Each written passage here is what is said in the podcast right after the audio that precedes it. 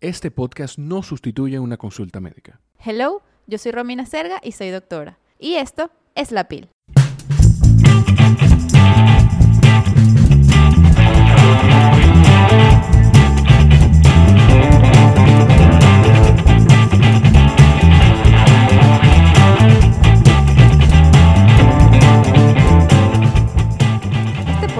Es para todos aquellos que consultan sus situaciones de salud a un doctor muy popular últimamente, Doctor Google. En este espacio podemos hablar con completa confianza de todo lo que quieres saber, pero que quizás te daría vergüenza preguntar en una consulta médica. Si disfrutas el contenido de la PIL Podcast, te invito a compartirlo. Tenemos una variedad de episodios con distintos temas de salud que pueden ser valiosos y útiles para muchas personas. Así que ya sabes, compártelo.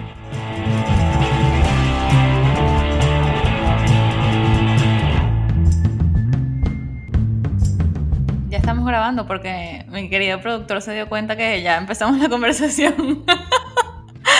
Eh, mi invitada de hoy es una eh, querida amiga ya de la casa. Es eh, host de un podcast hermano que se llama No es Terapia.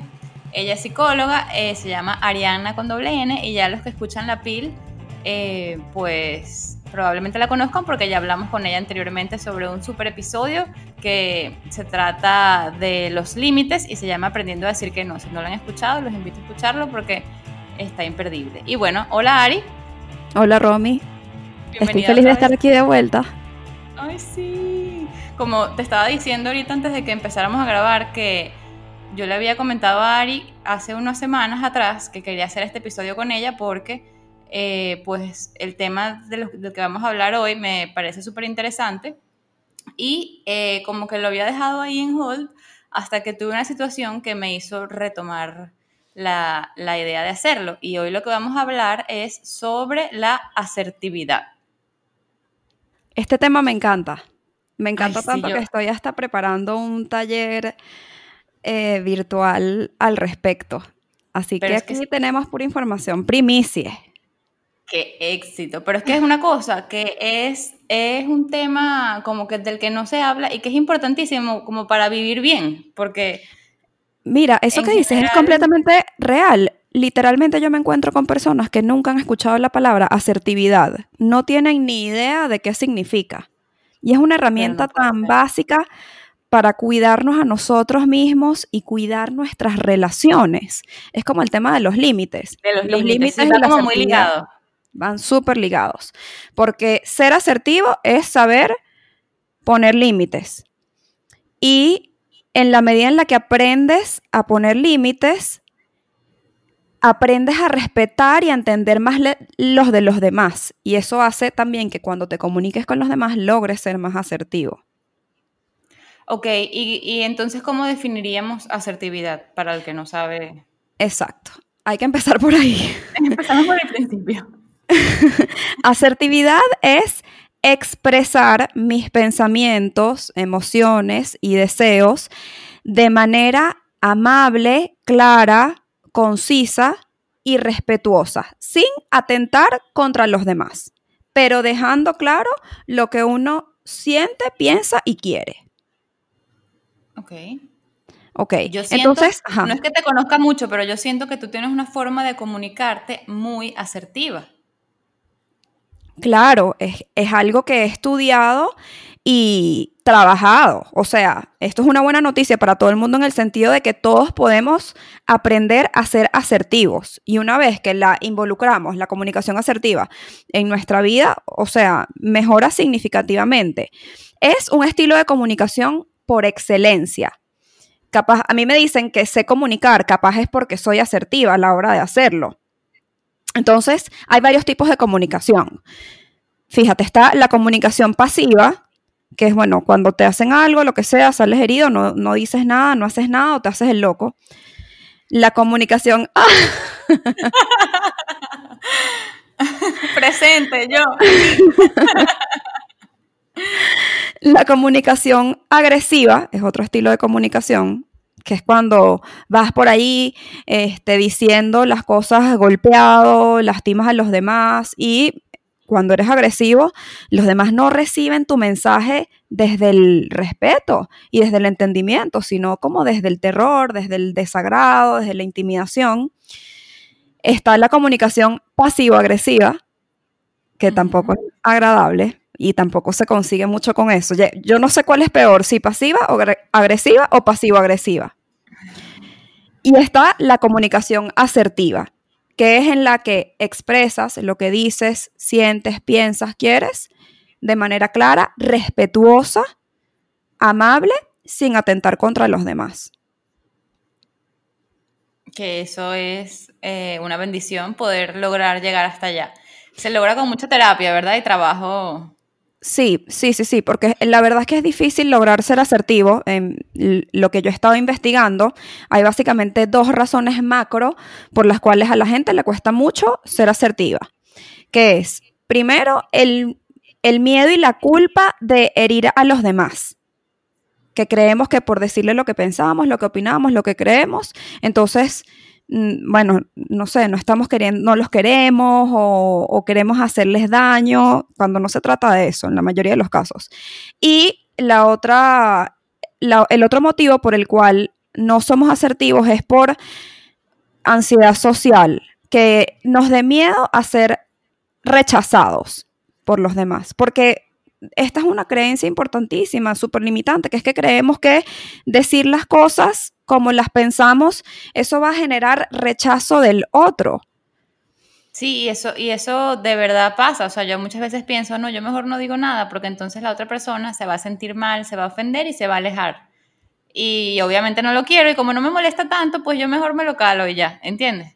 es algo difícil de como de entender que la otra persona no necesariamente se vaya a querer alejar de ti porque tú le pongas un límite o le digas algo de una forma asertiva.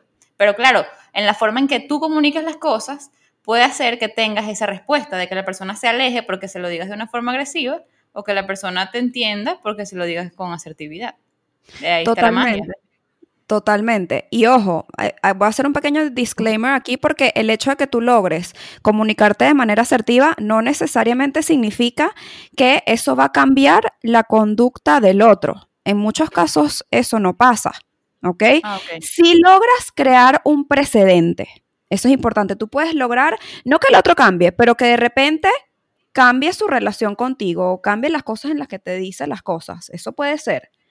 Que también es un precedente. 100%. O sea, está clarito. Eh, entonces, puede que no cambie la conducta del otro, pero es que tu motivación no debe ser ser asertiva para que el otro haga lo que yo quiero. No, es que lo que comprueban los estudios psicológicos es que la expresión del sentimiento propio es beneficioso para la salud física, mental y emocional porque te aumenta la autoestima eh, y te hace no acumular una cantidad de rabia, ira, tristeza, decepción que a lo largo se acumula en el cuerpo y el cuerpo lo habla. Ok, y claro, se, ve como en forma ya de enfermedad. Exacto, se ve ya en forma de enfermedad. Por eso es que salud mental y física están tan de la mano. Que eso es lo que a mí me gusta de tu approach. Sí, sí, sí, totalmente. Y tú sabes que yo como que últimamente estoy así súper fan de los temas psicológicos y vivo leyendo de esas cosas.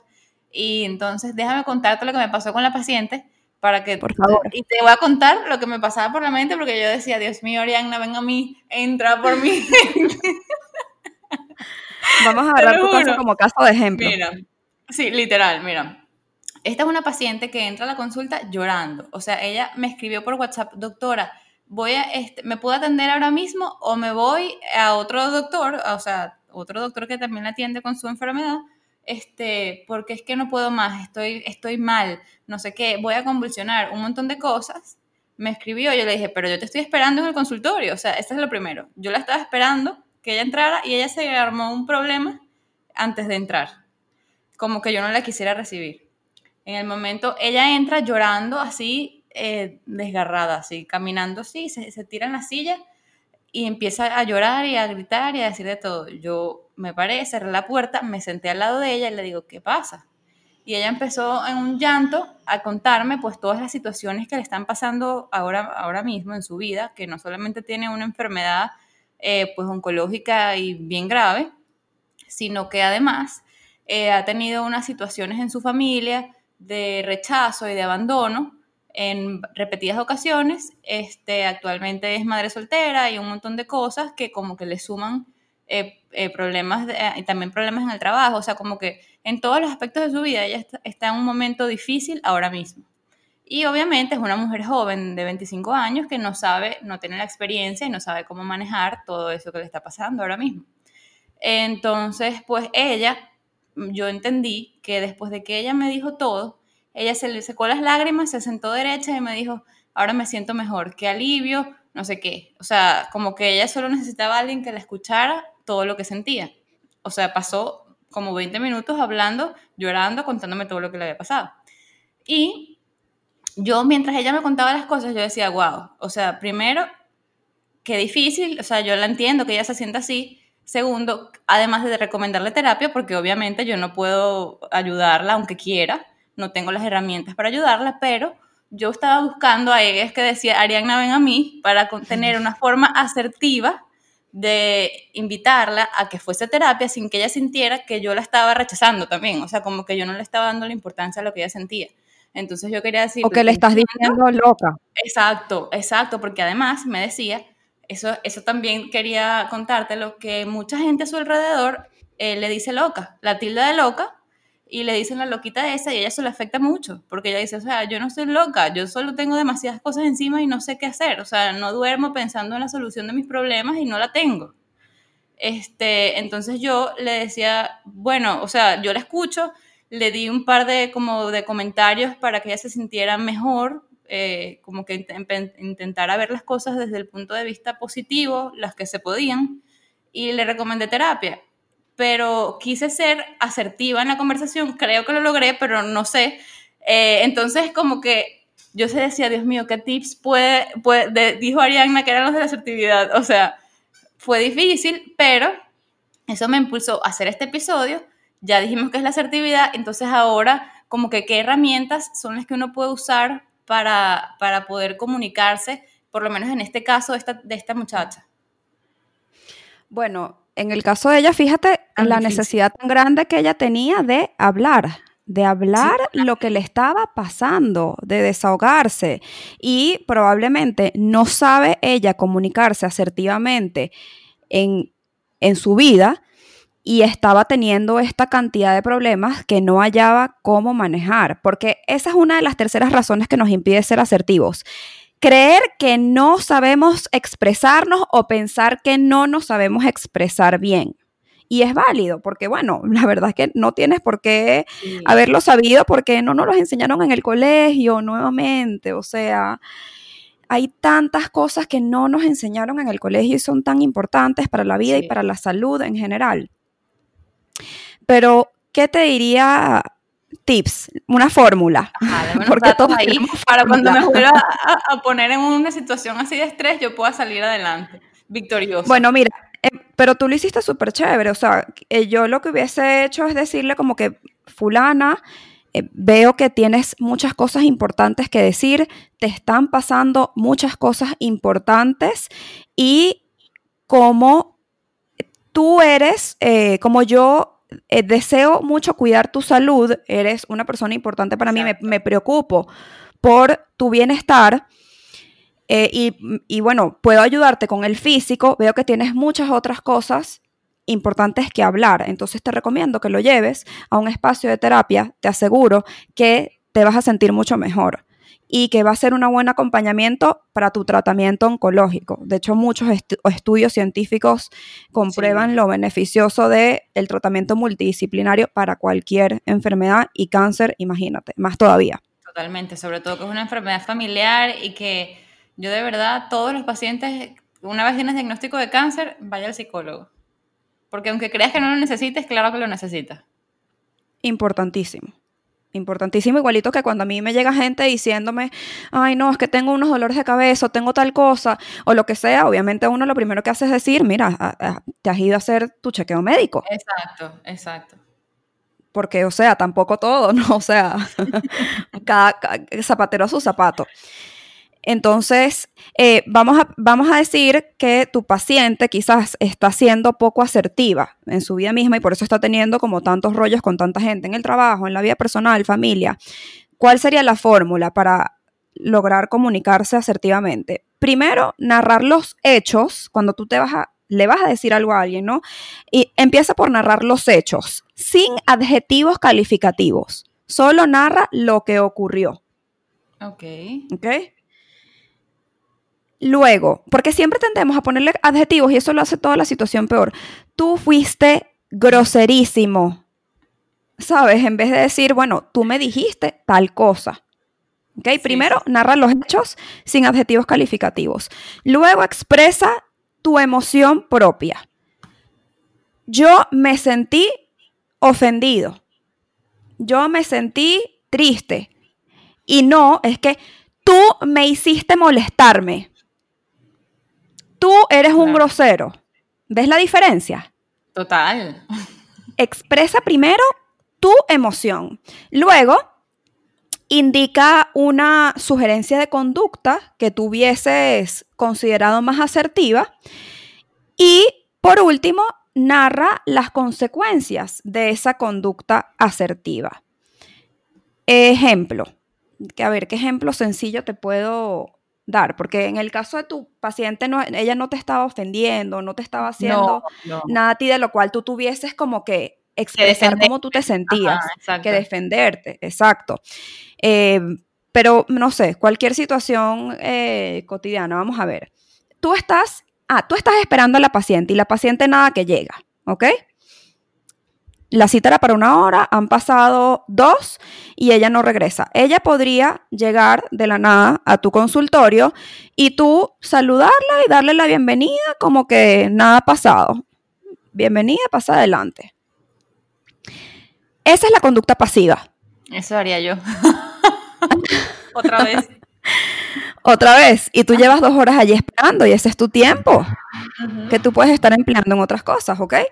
Entonces, la conducta agresiva sería, eh, mire señora, ya de verdad que estas no son horas, yo llevo dos horas esperándola desde que fue su cita, así que le agradezco que venga en otro momento porque ya yo no la puedo atender. O le agradezco que no vuelva a llegar tarde. Sí, sí, sí. Adiós, bye bye. Exacto. ¿Y cuál sería la conducta asertiva? Decirle a la paciente, hola fulana, usted está llegando dos horas tarde con respecto a la hora acordada. Esos son los hechos sin adjetivo calificativo. Exacto. Yo siento que usted no está tomando en cuenta mi tiempo y que yo estoy aquí esperándola a usted. La próxima vez que usted venga con retraso, esta sería ahora la conducta, la próxima vez que usted venga con retraso, por favor, hágamelo saber y la consecuencia sería, y de esa manera yo reorganizo mi tiempo.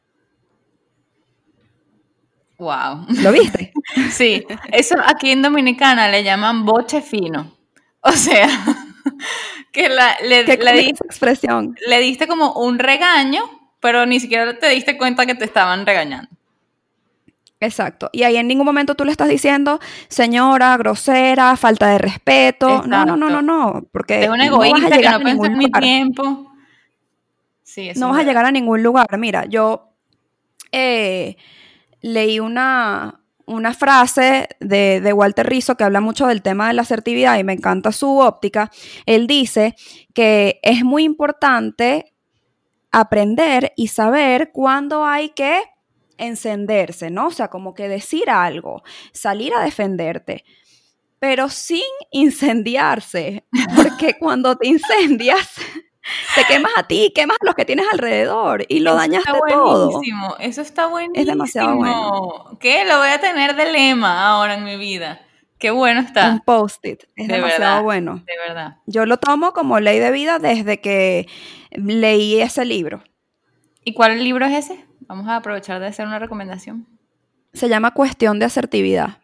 Ah, Aprenda a decir que no, aprenda a decir que no y gana autoestima siendo asertivo, algo así. Te iba a decir, ¿la asertividad va de la mano de la autoestima? Demasiado, qué buena pregunta. Demasiado, porque en la medida en la que tú no eres asertivo y no expresas tus sentimientos y emociones, el mensaje que tú le estás mandando a tu cerebro es, yo no soy importante. Mis sentimientos no son tan importantes como los del otro. Lo que el otro piensa y la comodidad del otro es más importante que la mía. Y me lo creo. Y yo, ajá, y, me y te lo crees, exactamente. Y eso es lo que hace cuando tú sumas los días, los años, etcétera, de tú estar pensando así, es que tu autoestima está por el suelo, porque si ni siquiera tú mismo crees que eres importante, ¿cómo, ¿cómo vas a ser alguien importante para el mundo en general? ¿Quién lo va a creer si ni siquiera tú te lo crees? Exactamente. Tú sabes que yo, Entonces, yo alrededor de mí tengo personas que a veces parecen ser muy seguras o mm, como que tuviesen un súper autoestima, pero yo creo, por cosas que dicen o por situaciones, que eso no es verdad. Eso es posible. O sea, que no tengan la autoestima tan alto como parece, sino que más bien sean personas inseguras. Sí, claro, muchas veces la inseguridad y la baja autoestima se esconde como con un carácter imponente para compensar, pero que termina siendo como autoritario, eh, sí, desagradable, intimidante, porque cree que es la única manera que tiene de hacerse valer ante los demás. Es tan mm. inseguro que cree que la única manera que tiene para que el otro lo tome en cuenta es intimidando, siendo grosero. Em, sí, básicamente. Entonces, como imponerse. Tú eres como imponerse, exactamente, porque crees que sin imponerte no vas a ser respetado. Y, perfecto, es la mejor manera de ser respetado. Totalmente. Siendo asertivo. Totalmente. Y mm, entonces una persona que tenga esas, como que esos problemas debe hacer terapia para aumentar su autoestima. O no, no hay otras herramientas. Como que. Ah, porque quizás trabajando la asertividad no se mejore su problema de base. No, claro, el problema de base puede ser, bueno, millones de, millones de cosas. O sea, la, la, la falta de asertividad puede empezar desde pequeño, desde tu casa. O sea, porque, por ejemplo, eh, mira, no me, dime si esto no es súper común. Que tus papás te dijeran cuando eras chiquito que tú no podías contestar porque eso era ser contestón y ser contestón era faltar el respeto. Totalmente y no podías decir nada y un momentico, ya va, los niños también tienen derecho a expresar cómo se sienten. Totalmente. Pero ya eso... Que mi mamá nos decía algo nosotras cuando estábamos pidiendo muchas cosas materiales. Y mi mamá decía que, que nosotros creíamos que nosotras nos merecíamos todo, pero que no, que las cosas había que ganárselas. Y yo creo que eso está mal. O sea, mami, te amo. Sí, yo sé que ella me está escuchando y ella siempre dice que yo aquí la destruyo. Pero eh, eh, como que, no sé, ¿tú crees que eso es una, una, forma real? Yo creo que sí somos merecedores de todo, no sé. Sí, o sea, obviamente o sea, que eso trabaja en, en la autoestima, pues, o sea, en el fondo. Sí, o sea, está bien que tu mamá te diga que para conseguir cosas tienes que trabajar por ellas, de repente tú ya que no te gusta la primera frase, porque fíjate que te ha caído mal, no la repitas, ¿no? O sea, no le digas a tus hijos que no lo merecen todo porque claro que, ¿por qué no? Porque no, claro que sí. Entonces simplemente lo manejas de otra manera. Quitar la segunda, la primera frase. Quitar la primera frase, exacto. Y no quería terminar el episodio sin como que esa parte que hablábamos de, de que la gente dice con tanta ligereza que el otro es loco y sin saber como que todo lo que hay en el fondo o que, que igual llamarlo loco no lo va a mejorar a salir del lugar donde, o sea, no lo va a ayudar a salir del lugar donde está. Eh, como que quería hacer como que un llamado a la conciencia de que no, eso no está bien. O sea, aunque la persona para ti esté loca, no, o sea, no, no ganas nada ni lo, ni lo vas a ayudar. Es que estás, o sea, cada quien juzga desde su lugar y quién está en el lugar de perfección para decir que uno no está loco y los demás lo están. O sea, al final del día todos estamos un poquito locos. Sí, no, y lo que estaba pensando también era que, ok, tú puede que hoy estés en un buen lugar, pero quién sabe, que sabe si mañana el loco eres tú. O sea, para... Claro, y Total, juzgamos sin saber, o sea, decimos está loco y no sabemos qué es lo que está pasando. Por ejemplo, tu paciente, que le dicen la loquita y oye, seguramente tiene una cantidad de cosas encima que el que la llamó loca se entera y la justifica, más bien, dice y le como pide que, "Ay, perdón". wow, ¿sabes? Me pasé. Exacto, y le pide perdón. O sea, todo el mundo está haciendo lo mejor que puede con lo que tiene. Eh, cuando, cuando me hiciste la pregunta de qué más puede hacer la gente que tiene así como problemas quizás más de base, el querer mejorar y el y trabajar en uno mismo, yo me he dado cuenta que simplemente implica un nivel de conciencia más despierto. Pues cuando a ti te llega ese nivel de conciencia, tú te vas a dar cuenta de que quieres hacer cosas por tu vida, de que quieres estar en un mejor lugar y normalmente eso viene acompañado de terapia. Totalmente. Pero porque la persona quiere hacerlo. Exacto, porque ya sea algo que nace de ti y no porque alguien te sugiera que... que. Exactamente. Bueno, Ari, Nadie va muchas, por otro. muchas gracias por aceptar estar aquí otra vez. Eh, pude hablar de temas psicológicos contigo toda la noche. este, Y muchos episodios, me uy, encanta. sí, me encanta. Cada vez que tengo un tema psicológico te voy a llamar. Perfecto. Puedes dejarnos tus redes sociales, tu podcast otra vez para que te escuchen. Sí, arroba Ariana con doble N por Instagram. Literalmente escribes Ariana, luego la palabra con doble N. Y mi podcast es No es terapia con Ariana Sánchez en todas las plataformas de audio. Uy, así llegamos al final de este episodio. Esta fue La Pil de la Semana, tu podcast de salud de confianza. Síguenos en Instagram, arroba La Pil Podcast. Consúltanos tus dudas a lapilpodcast.com. Si te gustó, compártelo. Y espera la próxima Pil que estará disponible todos los martes con nuevo episodio por Spotify, Apple Podcast, Google Podcast y todos los lugares donde se, donde se escuchan podcasts. Gracias, Jorge. Gracias, Ari. Bye.